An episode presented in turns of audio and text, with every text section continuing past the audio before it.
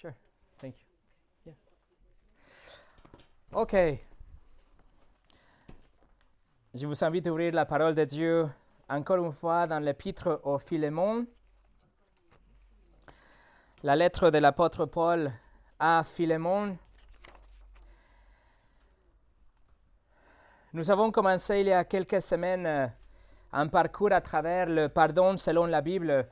Nous avons commencé avec une leçon que le Seigneur Jésus donne euh, et qui nous dit que nous devons pardonner aux autres, particulièrement à nos frères et nos sœurs, juste comme Dieu nous a pardonné d'une façon immédiate et d'une façon, généreuse. Ensuite, si vous vous souvenez, nous avons abordé le caractère de Dieu, nous avons vu comment il nous pardonne, et c'est le pardon qu'il nous donne, il ne nous impute pas nos transgressions à nous. Il ne nous impute pas nos fautes en nous, mais il les écarte loin de lui, il les enterre même, il les jette à jamais pour ne pas parler, pour ne pas le voir encore une fois dans le futur. Nous avons ensuite regardé les pardons selon l'Ancien Testament et nous avons aussi parcouru un peu le Nouveau Testament alors que nous nous dirigeons vers l'épître de Philémon qui s'est consacré à la vertu du pardon. Et la dernière fois, avant le dimanche de la réforme, le, dimanche passé, nous avons survolé déjà cette courte épître et nous avons vu trois acteurs, les deux problèmes et la seule solution que nous présente le texte. Juste pour rappel, les trois acteurs dans cette épître, nous avons Philémon, première chose. Philémon, c'était un frère très influentiel, quelqu'un de fidèle dans l'église de Colosse, quelqu'un qui était même proche de l'apôtre Paul. Deuxièmement, nous avons Onésime, un esclave qui s'était enfui de chez Philémon et qui a aussi volé de Philémon et qui s'est caché à Rome jusqu'à qu'il a entendu l'évangile de l'apôtre Paul qui était là et il s'est converti au, au christianisme. Il s'est tourné vers le Seigneur Jésus. Et troisièmement, nous avons l'apôtre Paul qui se trouve en prison en Rome en ce moment et qui encourage à Philémon à faire ce qui est bien. Il dit à Onésime qu'il doit rentrer chez lui, mais après il écrit cette lettre pour plaider avec Philémon pour qu'il pardonne Onésime et qu'il le reçoive. Ce sont les trois acteurs. Après, nous avons vu les deux problèmes. Le problème externe, c'est le statut juridique et même pénal d'Onésime. Onésime avait un grand risque. S'il revenait chez Philémon, il risquait sa vie parce que s'il se faisait attraper, alors il avait une punition extrême dans les mains de ceux qui l'attrapaient, mais aussi il donnait à Philémon la autorité de faire avec lui ce qu'il voulait, même le tuer. Mais le deuxième problème est encore plus grave que ça. C'est le cœur de Philémon l'attitude qu'il aura quand il va rencontrer Onésime, maintenant son frère. Est-ce que le cœur de Philémon sera-t-il prêt à pardonner et restaurer Philémon? Ça, c'est le grand problème. Et la seule solution qu'on a vue est l'Évangile. On doit vivre l'Évangile. On doit offrir un pardon total et complet, non mérité, un pardon généreux comment nous l'avons reçu de la part de Dieu en Christ. Et aujourd'hui, alors, nous allons continuer cette étude et nous allons regarder de près cet épître. Et aujourd'hui, nous allons découvrir les caractéristiques d'une personne qui pardonne. Les caractéristiques qui vont nous aider à pardonner d'une façon généreuse et aussi à restaurer les relations brisées avec nos offenseurs. Voilà ce qu'on va voir aujourd'hui, mais avant de commencer, on va prier. Seigneur, nous voici encore une fois en tant que des pécheurs pardonnés, des gens que nous sommes faibles dans notre propre chair et dans nos propres forces, et nous avons besoin de ton assistance même pour recevoir ta parole. Alors Seigneur, s'il te plaît aujourd'hui, Remplis-nous avec ton esprit et dirige-nous à comprendre ce que tu as à nous dire et que nos relations brisées soient restaurées, que notre cœur soit prêt à pardonner, qu'on reçoive de ta parole, ce que tu as voulu inspirer, que tu as inspiré à Paul, que tu as voulu donner à Onésime, à Philémon et aussi à ton Église. Seigneur, remettons ce temps entre tes que ce soit une bénédiction, un encouragement, mais aussi que tu reprends ton peuple si il le faut. Au nom de Jésus. Amen. Et le message d'aujourd'hui s'appelle Le caractère pour le pardon. Le caractère pour le pardon. La dernière fois, nous avons vu, nous avons lu déjà l'intégralité de cet épître. Nous avons déjà révisé les versets 1 au 3, que c'est vraiment la salutation de Paul à Philémon. Et aujourd'hui, nous allons voir de verset 4 au verset 7. Regardez Philémon chapitre 1, bien sûr le seul chapitre, et nous allons lire de verset 4 au verset 7. Paul écrit, Je rends continuellement grâce à mon Dieu faisant mention de toi dans mes prières, parce que je suis informé de la foi que tu as au, au Seigneur Jésus et de ton amour pour tous les saints. Je lui demande que ta participation à la foi soit efficace pour la cause de Christ, en faisant reconnaître à nous toute espèce de bien. J'ai en effet éprouvé beaucoup de joie et de consolation au sujet de ton amour, car par toi, frère, le cœur des saints a été tranquillisé. Je voudrais que nous dévoilions quatre traits d'une personne qui pardonne. Quelqu'un qui pardonne est quelqu'un qui a une foi dans le Seigneur. Numéro deux, il a un amour pour les saints. Numéro trois, il a un amour pour la fraternité. Et numéro quatre, il, est il a un désir pour bénir les autres. Alors on va reprendre chacun à la fois. La première chose, la personne qui pardonne doit avoir une foi dans le Seigneur. Regardez les versets 4 et 5. Je rends continuellement grâce à mon Dieu, faisant mention de toi dans mes prières, parce que je suis informé de la foi que tu as au Seigneur Jésus et de ton amour pour tous les saints. L'apôtre Paul commence cet épître, le corps de cet épître, en partageant qu'il mentionne Philémon par nom dans ses prières. Il remercie Dieu pour deux choses spécifiquement, l'amour de Philémon et la foi de Philémon. Alors c'est important de remarquer quelque chose parce que peut-être dans votre traduction ou dans votre euh, langue, le verset 5 ne vous dit pas qu'il ne vous dit pas l'amour à qui et la foi pour qui, ou à l'envers. Cela s'appelle une construction chiastique dans le grec qui nous dit qu'il y a deux paires de noms où le premier nom de première paire parle de douzième nom du, deuxième phrase et le douzième nom parle de la première phrase parle de premier nom de la deuxième phrase. Donc, Paul dit que Philémon a une foi en Jésus et il y a de l'amour pour le saint, pour le frère. Peut-être votre Bible ne le fait pas clair, mais il faut savoir. La Bible de Genève, par exemple, il réorganise le verset pour nous dire clairement qu'il parle comme ça, qu'il fait référence aux foi dans le Seigneur Jésus et l'amour envers les saints. Donc Paul, il remercie Dieu pour ces deux choses. Il parle de la foi envers le Seigneur Jésus. Philémon a, une foi qui est évidente. Sa confiance dans le Seigneur Jésus est quelque chose de palpable, quelque chose qu'on peut voir.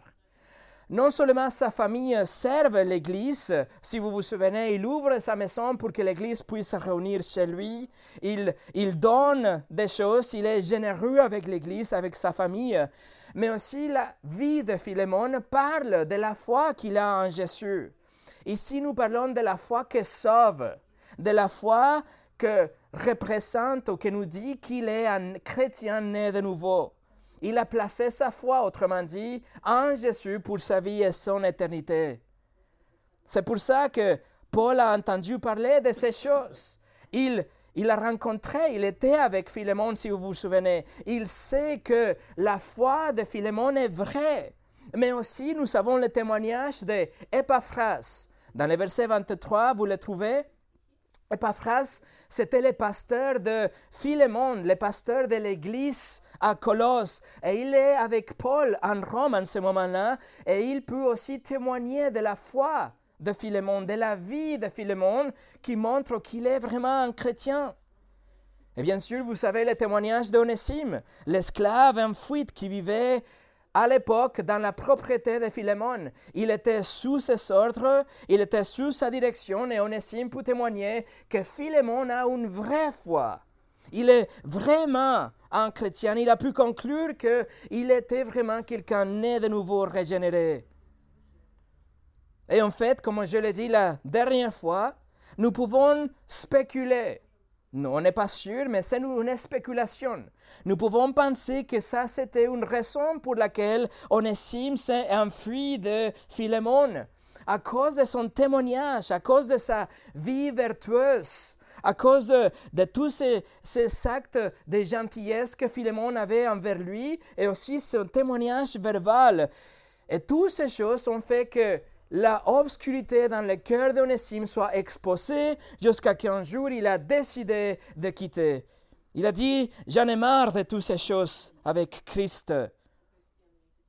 Paul, alors, rend grâce à Dieu pour ça. Il rend grâce que Philémon montre ses traits, ses caractéristiques de quelqu'un qui pardonne. Il est un homme de foi. Il est un homme qui fait confiance en Christ pour sa vie et son éternité. Il y a seulement quatre fois que Paul écrit dans ses épîtres qu'il fait mention de quelqu'un d'autre dans ses prières. Il le fait dans le livre de Romains, dans Éphésiens, deux fois dans Thessaloniciens, mais c'est seulement ici qu'il est reconnaissant pour une personne, pour Philémon et pour sa foi. Et d'ailleurs, il, il, écrit dans le singulier. Si vous lisez une Bible en anglais, vous ne pouvez pas le voir. Mais le verset dit qu'il fait mention de toi, singulier, dans mes prières. Paul est reconnaissant pour lui, pour son amour à lui, pour son foi, euh, plutôt la foi de Philémon. Et je vous demande, avez-vous jamais prié comme ça? Avez-vous jamais prié comme ça pour quelqu'un? Pas comme Père, je te remercie pour la personne, pour mon ami, ou, s'il te plaît, aide-lui, ou, pour voir ses besoins, ou je te prie pour la santé. Non, mais, mais une prière plutôt pour remercier Dieu pour la foi de la personne.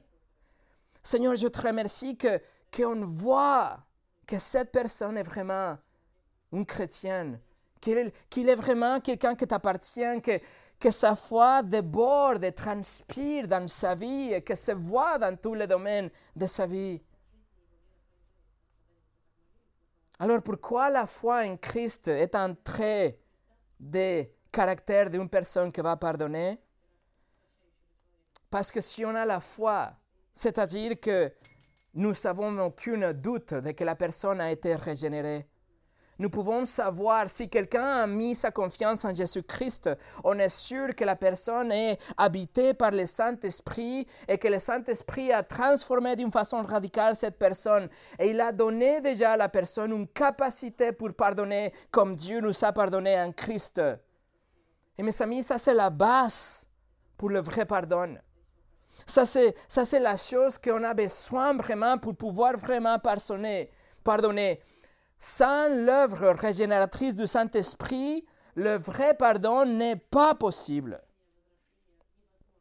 Je vais vous montrer pourquoi. Allez au Galates chapitre 5. Galates chapitre 5.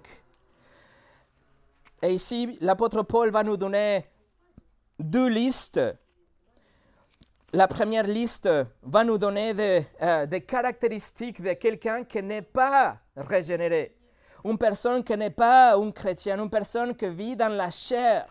Et après, il va nous donner le contraste avec les caractéristiques qui appartiennent seulement à ceux qui ont été régénérés par le Saint-Esprit.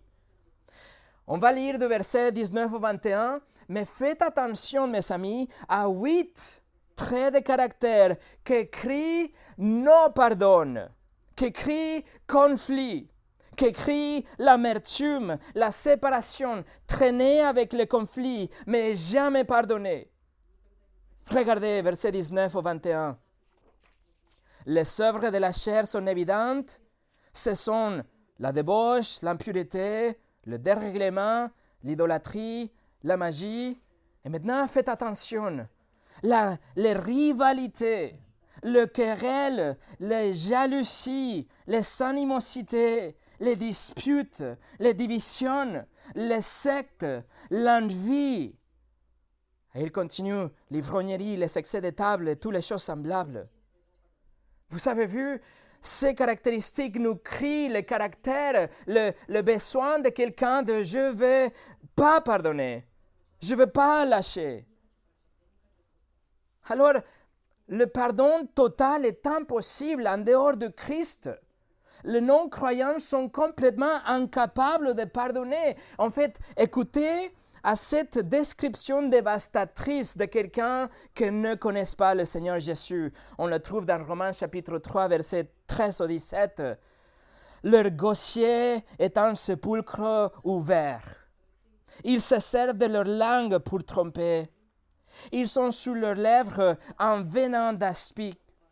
Leur bouche est pleine de malédictions et d'amertume. Ils ont le pied léger pour répandre le sang.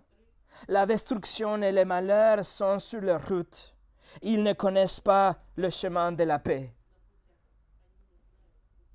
Voilà la description de quelqu'un qui n'est pas un Christ. Bien sûr, il ne peut pas pardonner comme il faut. Ils n'ont pas la capacité de pardonner parce que la capacité de vraiment pardonner nous est donnée par le Saint-Esprit. Et ça, c'est le contraste que maintenant Paul va faire dans Galates 5. Regardez à partir de versets 22 et 23. Il commence avec Mais, voilà le contraste. Mais le fruit de l'esprit, c'est l'amour, la joie, la paix, la patience, la bonté, la bienveillance, la foi, la douceur, la maîtrise de soi. Toutes ces choses, mes amis, c'est égal pardon. C'est comme ça que nous pouvons pardonner seulement un chrétien qui non seulement possède le Saint-Esprit, mais qui se soumet à l'instruction de la volonté de Dieu à travers la parole, sera capable de pardonner comme Dieu nous a pardonné en Christ. Alors Paul est en train de reconnaître que la vie de Philémon témoigne de ce caractère de quelqu'un qui est né de nouveau. La vie de Philémon dit que Philémon était régénéré par la grâce à travers de la foi et qu'il était aussi habité ou rempli avec le Saint-Esprit. Ça veut dire que Philémon sait à quel point il était pardonné de la dette immesurable que Dieu a pardonnée. Et il sait aussi combien serait-il cruel et insensé de se comporter comme le serviteur impitoyable de Matthieu 18 qui a décidé de ne pas pardonner les dix centimes, si vous vous souvenez qu'on a déjà étudié. Donc, Philémon est capable. Philémon peut le faire. Philémon doit le faire. Pourquoi? Tout simplement parce qu'il est un chrétien. Il était sauvé par la grâce à travers de la foi en Jésus-Christ. Alors la toute première caractéristique de quelqu'un qui pardonne est la foi, la vraie foi en Jésus-Christ pour le salut et la vie éternelle. Numéro 2. L'amour pour les saints. Revenez au Philémon Revenons au Philémon et regardez le verset 4 et 5 encore une fois. Philémon 4 et 5. Je rends continuellement grâce à mon Dieu, faisant mention de toi dans mes prières, parce que je suis informé de la foi que tu as au Seigneur Jésus et de ton amour pour tous les saints. Non seulement Paul remercie Dieu pour qu'il est un chrétien authentique, parce que sa foi est vraie, authentique, mais aussi parce qu'il écoute, il attend, entend de l'amour qu'il a vers tous les saints. Et le mot que Paul utilise ici, c'est agape. l'amour parfait, l'amour sacrificiel. C'est le sort d'amour que Philémon a montré pour ses frères et ses sœurs. Philémon, mes amis, est un frère exemplaire. Il est quelqu'un de fidèle, il est quelqu'un de dévoué au corps de Christ. Non seulement il ouvre sa maison semaine après semaine, mais aussi il sûrement ouvre sa porte-monnaie pour être une bénédiction pour ses frères et ses sœurs. Il aime les frères et les sœurs dans toute la mesure du terme. Il aime les frères et les sœurs. Pourquoi? Tout simplement parce qu'il est un chrétien. Nous avons lu le fruit de l'esprit dans Galates 5, 22 il y a un moment, et le tout premier mot dans la liste, la toute première caractéristique est amour, agape. Non seulement ça, mais l'apôtre Jean écrit aussi dans sa première épître, chapitre 3, verset 14, il, il écrit que l'amour envers les frères et les sœurs, c'est la preuve de notre régénération. Il dit, nous savons que nous sommes passés de la mort à la vie, c'est-à-dire nous sommes chrétiens nés de nouveau, parce que nous aimons les frères. Et les mots qu'il utilise, c'est les mêmes, agapao, de agape. Alors, si Philémon faillit à pardonner Onésime, cela trahirait l'amour qu'il a pour les autres pour la congrégation. Si Philémon décide de ne pas pardonner Onésime, ça serait une contradiction et ça serait une honte pour sa réputation en tant qu'un chrétien, mais aussi une réputation de l'Église elle-même et une honte, un témoignage vers les non-croyants aussi. Si Philémon ne parvient pas à pardonner le coupable, il ajouterait un astérix et une note de base de page à son amour. C'est comme s'il est en train de dire, mon frère, je t'aime sacrificiellement, sauf quand tu me vexes. Je vais t'aimer avec tout mon cœur, sauf si tu me fais du mal. Je vais t'aimer d'une façon sacrificielle jusqu'à ce que tu me trahis. Tant que tu ne me fais pas de mal. Veuillez noter que Paul écrit que l'amour de Philémon est pour tout le sang, pour tous ceux qui sont autour de lui quel que soit le niveau de la maturité ou la culture ou la conviction ou la mauvaise compréhension de certains passages, etc., il s'aime également. Philémon aime les saints et donc s'il aime sa congrégation, ce même amour doit être étendu à Onésime, même s'il est un traître, même s'il est un esclave en fuite et un criminel même si Philémon était frappé dans son orgueil et, moralement et même économiquement, il doit l'aimer d'une façon égale. Et son amour doit se concrétiser, doit être prouvé avec un pardon total et une restauration absolue. C'est un nouveau départ. Si Philémon faillit à faire ça, il est un hypocrite et il n'aime pas ses frères. Hélas, il nous semble que parfois, nous, en tant que chrétiens, nous montrons notre attention et notre compassion et notre amour à quelques frères, mais nous négligeons des autres par des bases complètement infondées. Ou bien plus grave et bien plus triste, mes amis, quand nous montrons plus d'amour et plus de tolérance et plus de grâce envers quelqu'un qui est non croyante afin d'être de bons témoins, afin de peut-être la personne va écouter ou être ouverte à l'évangile. mais nous échouons à étendre le même degré de grâce, de pardon et d'amour et de compassion à nos frères et nos sœurs. Mais Philémon montre un amour qui est évident pour tout le monde, pour tous les saints. Et donc, Paul remercie Dieu pour ça. Et mes amis, votre cœur doit crier maintenant, je veux être comme ça. Je veux aimer tous les hommes, tous les, tous les chrétiens, tous les, tous les frères et les sœurs comme ça. Je veux que mon amour se déborde, que soit visible, que l'amour que j'ai reçu de Dieu en Christ soit palpable pour mes frères et mes sœurs. Je veux aimer comme Philémon aime. Il aimait tellement.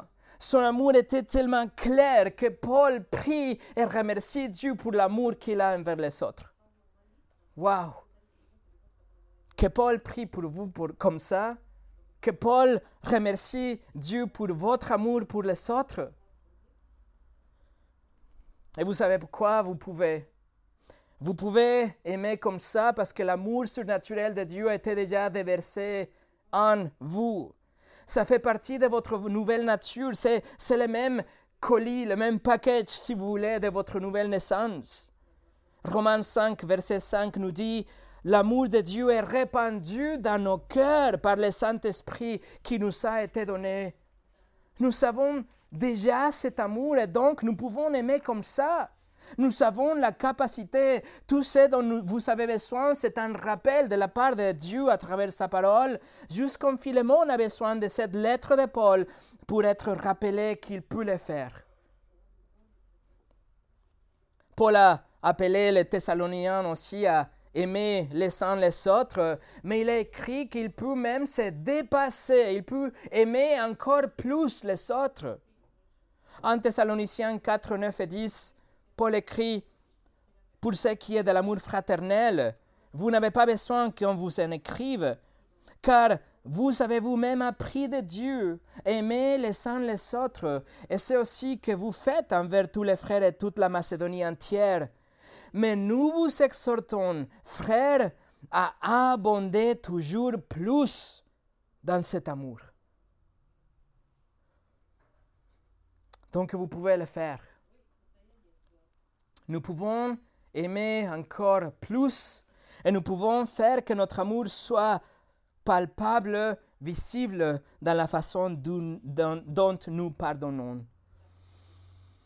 Et comme je l'ai dit la dernière fois, le test ultime pour Philémon et le test ultime pour tout chrétien est comment réagirez-vous lorsque l'autorité de Dieu vous demande de faire quelque chose? Comment réagirez-vous quand la parole de Dieu vous imposera des exigences qui sont contraires à, vos compréhensions et, et, vos sentiments et ce que vous appelez votre discernement, etc. Philémon se soumettra-t-il aux paroles de Paul, oui ou non? Est-ce que Philémon va se soumettre à l'autorité divine à travers l'apôtre Paul, oui ou non? Est-ce qu'il va vraiment pardonner? Est-ce que nous pouvons vraiment pardonner comme la parole de Dieu nous demande de le faire? Oui ou non?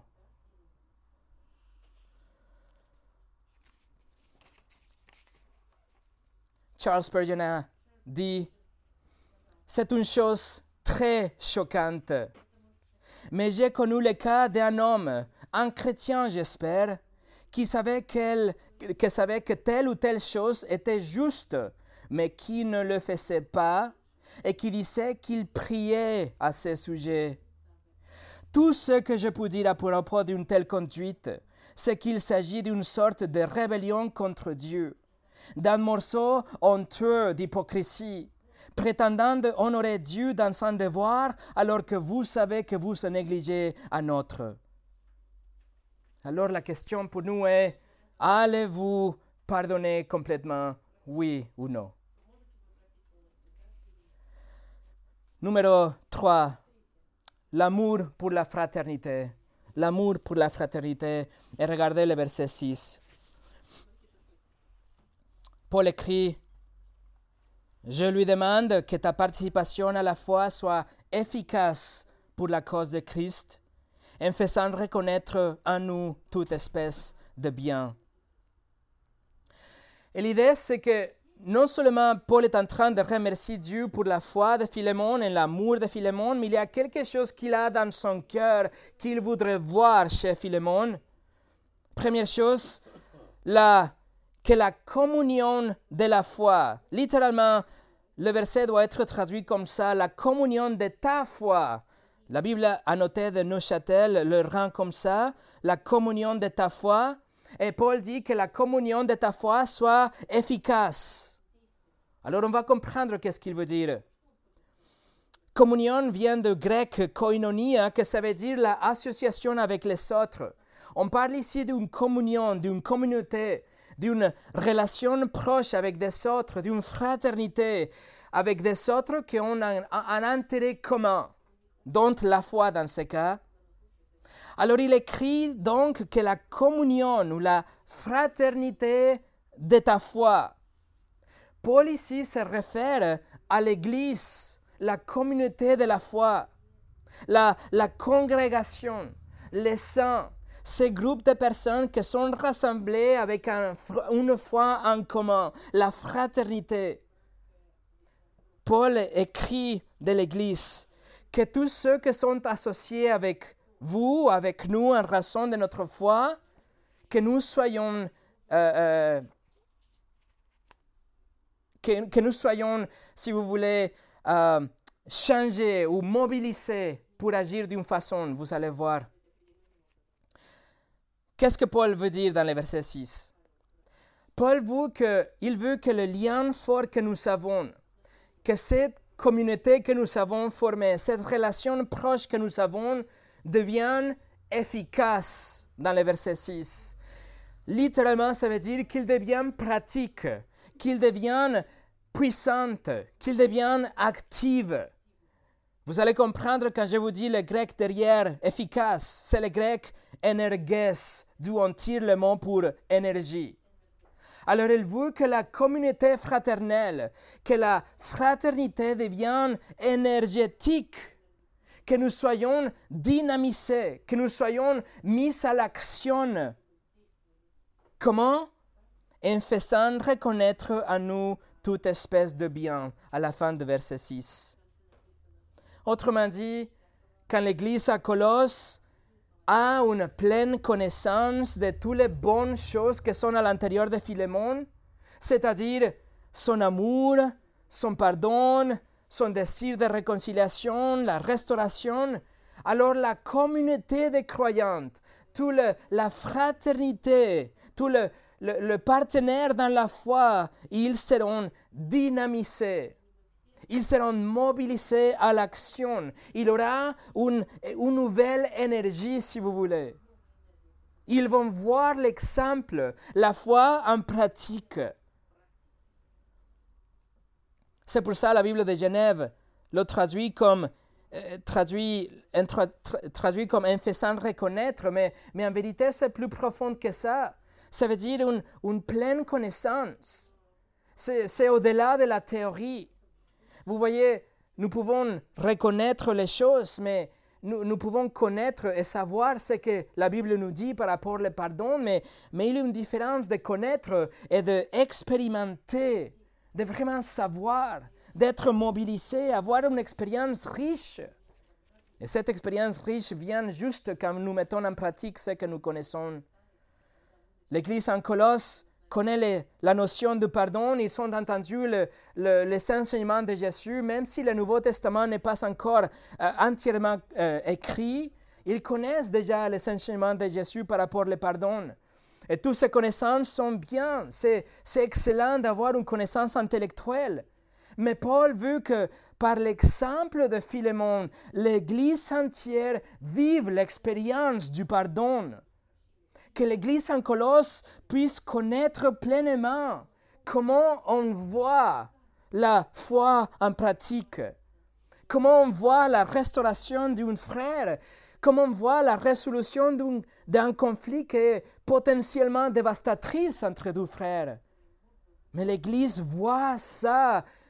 Et pouvez-vous vous imaginer les témoignages pour l'Église?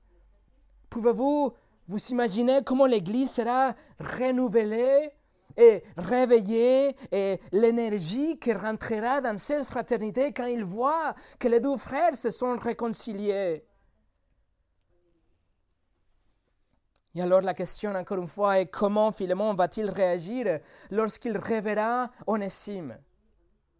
Comment va-t-il va réagir quand il voit à la distance qu'il y a cet homme qui se ressemble à Onésime il vient vers lui, il s'approche il reconnaît que c'est Onésime. Est-ce que son cœur va brûler avec la colère? Ou est-ce que son cœur va s'effondrer avec la compassion? Comment va-t-il réagir quand il va recevoir ce parchemin de la main d'Onésime Et Paul est en train de dire, on euh, euh, Philémon, écoute, tout le monde te regarde. Philémon, montre les choses qui sont à l'intérieur de toi, les bonnes choses que tu as déjà reçues. Quelle chose Mais la grâce de Dieu, la grâce étonnante de Dieu, la miséricorde que tu as reçue de Jésus, la justification complète pour tes péchés. Le Saint-Esprit qui habite en toi, l'amour, la joie, la patience, la bonté, la bienveillance, etc. Toutes ces bonnes choses, Philémon, tout le monde regarde. Laisse qu'il voit toutes les bonnes choses et qu'il soit béni pour ça, qu'il soit dynamisé, mis à l'action avec tout ça. Montre-leur comment un chrétien agit dans cette situation. Tu es l'exemple, Philémon. Et quand tu vas prendre le parchemin de la main d'Onésime, et quand tu vois que c'est une lettre de l'apôtre Paul, et quand tu vois qu'il te demande de pardonner ton nouveau frère, vas-tu le faire avec les bras bien ouverts ou avec des réserves? Vas-tu mettre une limite, comme Pierre l'a suggéré l'autre jour, il y a une limite dans le pardon que tu dois offrir. Ou tu vas tout de suite tuer les veaux gras et tu vas commencer la musique et la fête et tu vas mettre une bague dans le, dans le doigt de Onésime comme la parabole de fils prodige. L'Église t'observe, Philémon, et les non-croyants regardent aussi. Philémon, ça c'est de l'évangélisation aussi. Ils sont en train de regarder si tu vas mettre la doctrine en pratique, si tu vas mettre la foi en action, montre à tout le monde tout ce que a à l'intérieur de toi.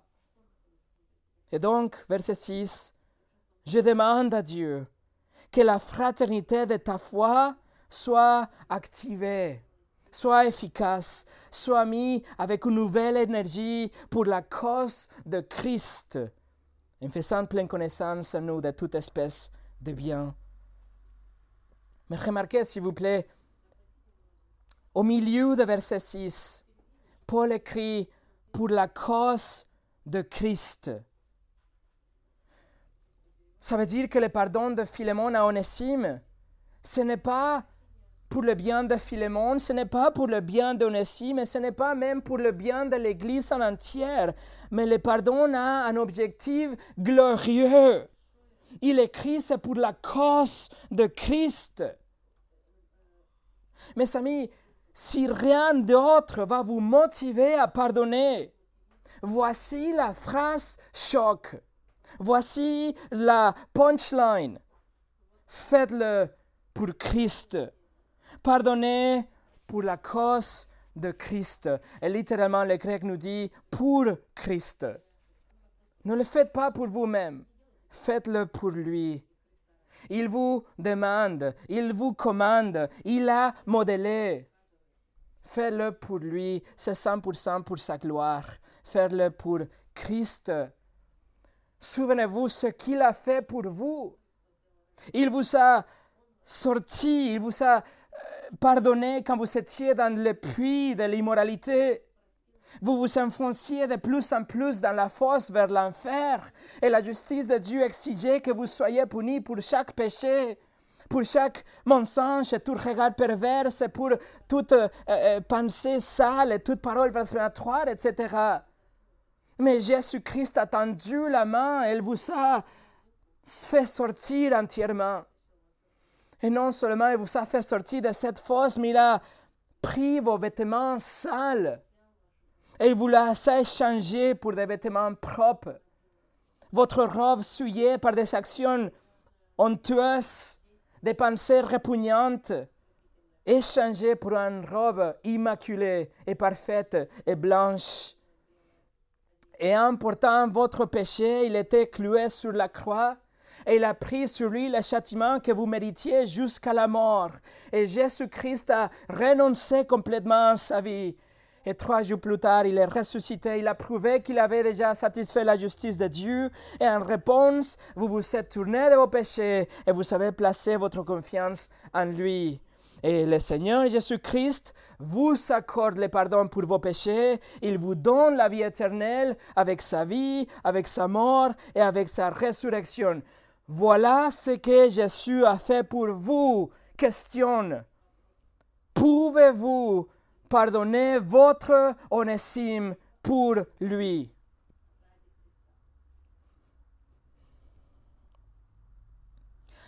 John MacArthur a dit, une personne dévouée à la gloire de Christ pardonnerait certainement à une autre, car l'Esprit qui ne pardonne pas ne glorifie pas le Seigneur Jésus-Christ. Alors Philémon a la foi en Christ, il a l'amour pour les saints, il a l'amour pour la fraternité. Et numéro 4, il a aussi un désir pour bénir, pour être une bénédiction. Regardez le verset 7. Paul écrit, J'ai en effet éprouvé beaucoup de joie et de consolation au sujet de ton amour, car par toi, frère, le cœur des saints était tranquillisé. L'apôtre Paul est en train de faire ressortir le caractère d'une une personne qui pardonne.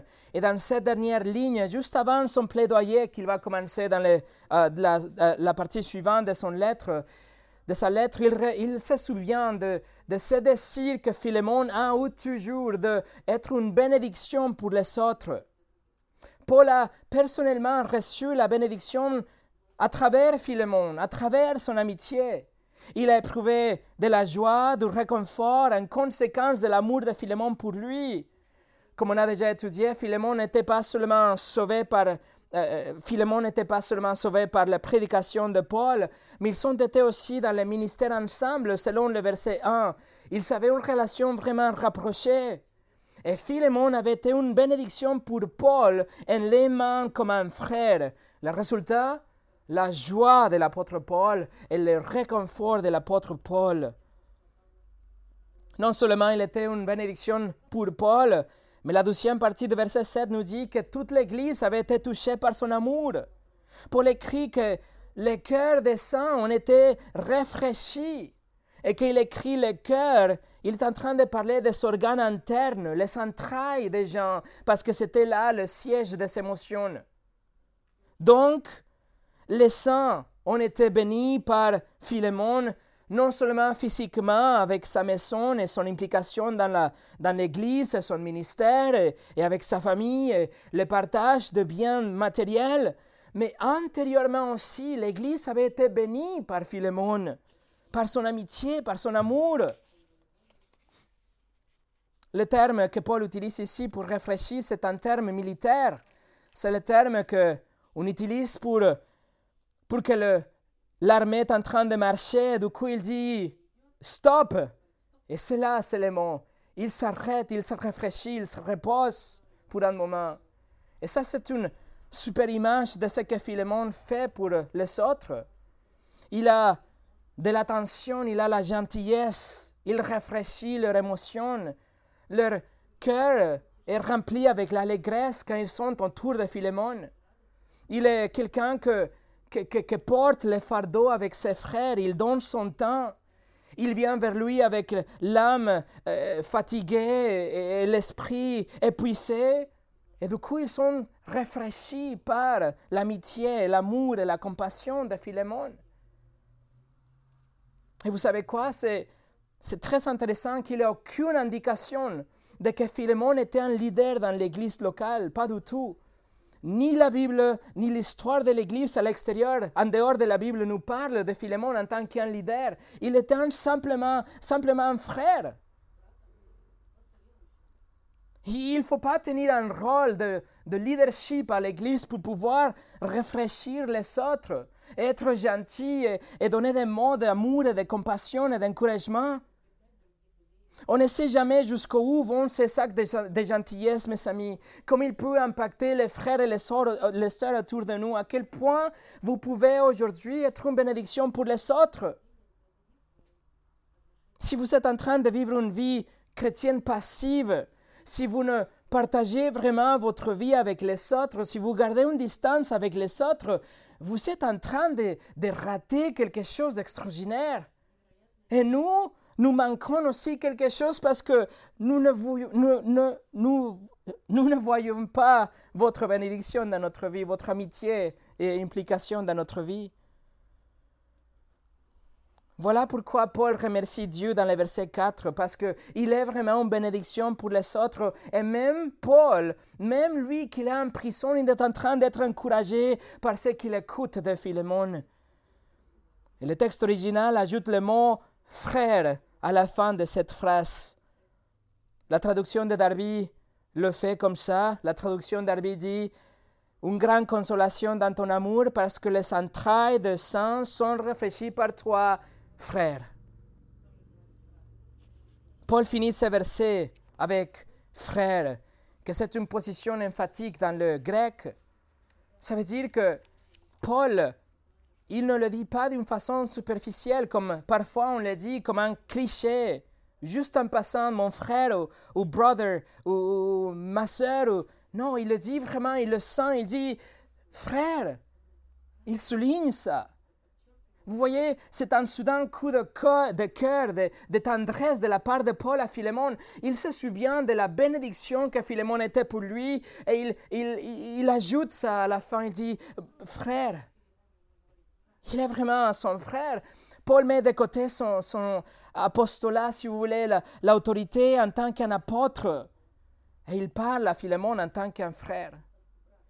Dans un sens, Paul est en train de se humilier il, suit l'exemple, le modèle de Jésus.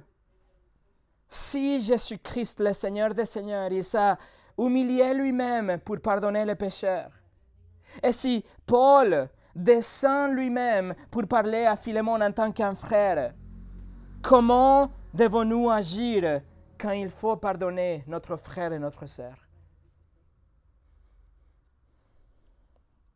Et pour finir, Voici un résumé.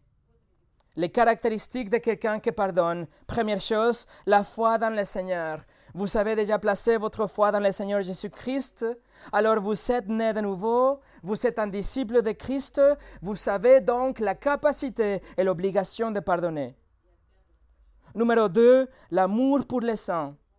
Puisque vous êtes un chrétien, vous aimez les frères et les sœurs avec un amour sacrificiel, désintéressé, un amour profond. Et comme vous les aimez, vous êtes prêts à pardonner complètement.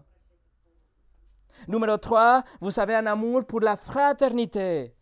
Non seulement vous aimez les saints individuellement, mais vous aimez la communauté, vous aimez l'Église, vous aimez votre fraternité. Et puisque vous l'aimez, vous allez montrer votre amour dans la pratique, dont le pardon. Et avec ça, vous allez dynamiser et énergiser l'Église avec votre exemple. Et numéro 4, vous avez un désir de bénir les autres. Vous êtes une bénédiction avec votre vie. Vous savez donner des repos. Vous savez réfléchir des frères et des sœurs avec votre vie. Alors continuez comme ça. Continuez comme ça. Soyez une bénédiction pour les autres, surtout dans la façon dont vous pardonnez. Voilà, mes amis. Philémon possédait toutes ces caractéristiques, non parce qu'il était un super chrétien. Il était aussi simplement un vrai chrétien.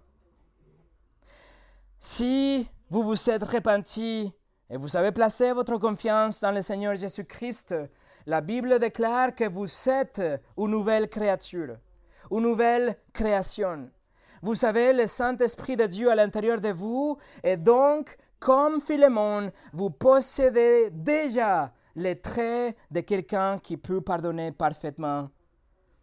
Philémon était confronté à ces caractéristiques avec la lettre de Paul, et Paul va plaider avec lui qu'il pardonne Onésime, comme on le verra la semaine prochaine. Mais vous voyez le poids et la responsabilité n'est pas sur le malfaiteur, mais sur le offensé, dans ce cas, Philémon. C'est à lui de pardonner. C'est lui qui a toutes les caractéristiques. Il a, il a le pouvoir, il a l'esprit, il a l'exemple, il a le témoignage, il a le commandement de Dieu, il a la responsabilité de le faire. Et maintenant, il a devant lui la lettre de l'apôtre Paul. Il doit pardonner complètement. Il est appelé à une restauration totale. Il est obligé à avoir une réconciliation absolue. Et la question est, le fera-t-il? Ou plutôt, allez-vous le faire? Allez-vous pardonner votre onésime Ça, c'est la question.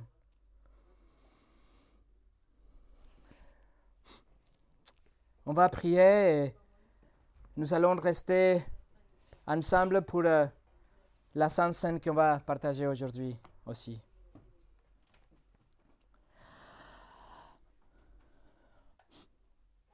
Seigneur, nous te remercions parce que nous savons déjà en nous la capacité, le pouvoir, l'exemple, le témoignage, la parole que nous pousse, que nous, que nous, que nous dirige vers le pardon total.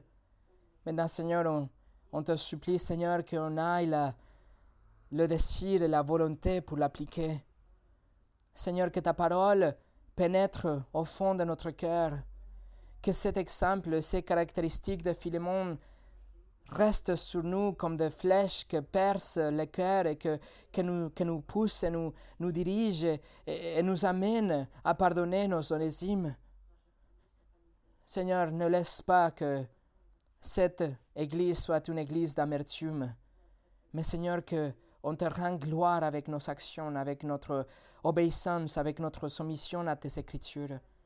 Et Seigneur, que en faisant ça, que ton nom soit glorifié, que le Fils soit exalté et que ton Église brille au milieu de cette temps de ténèbres.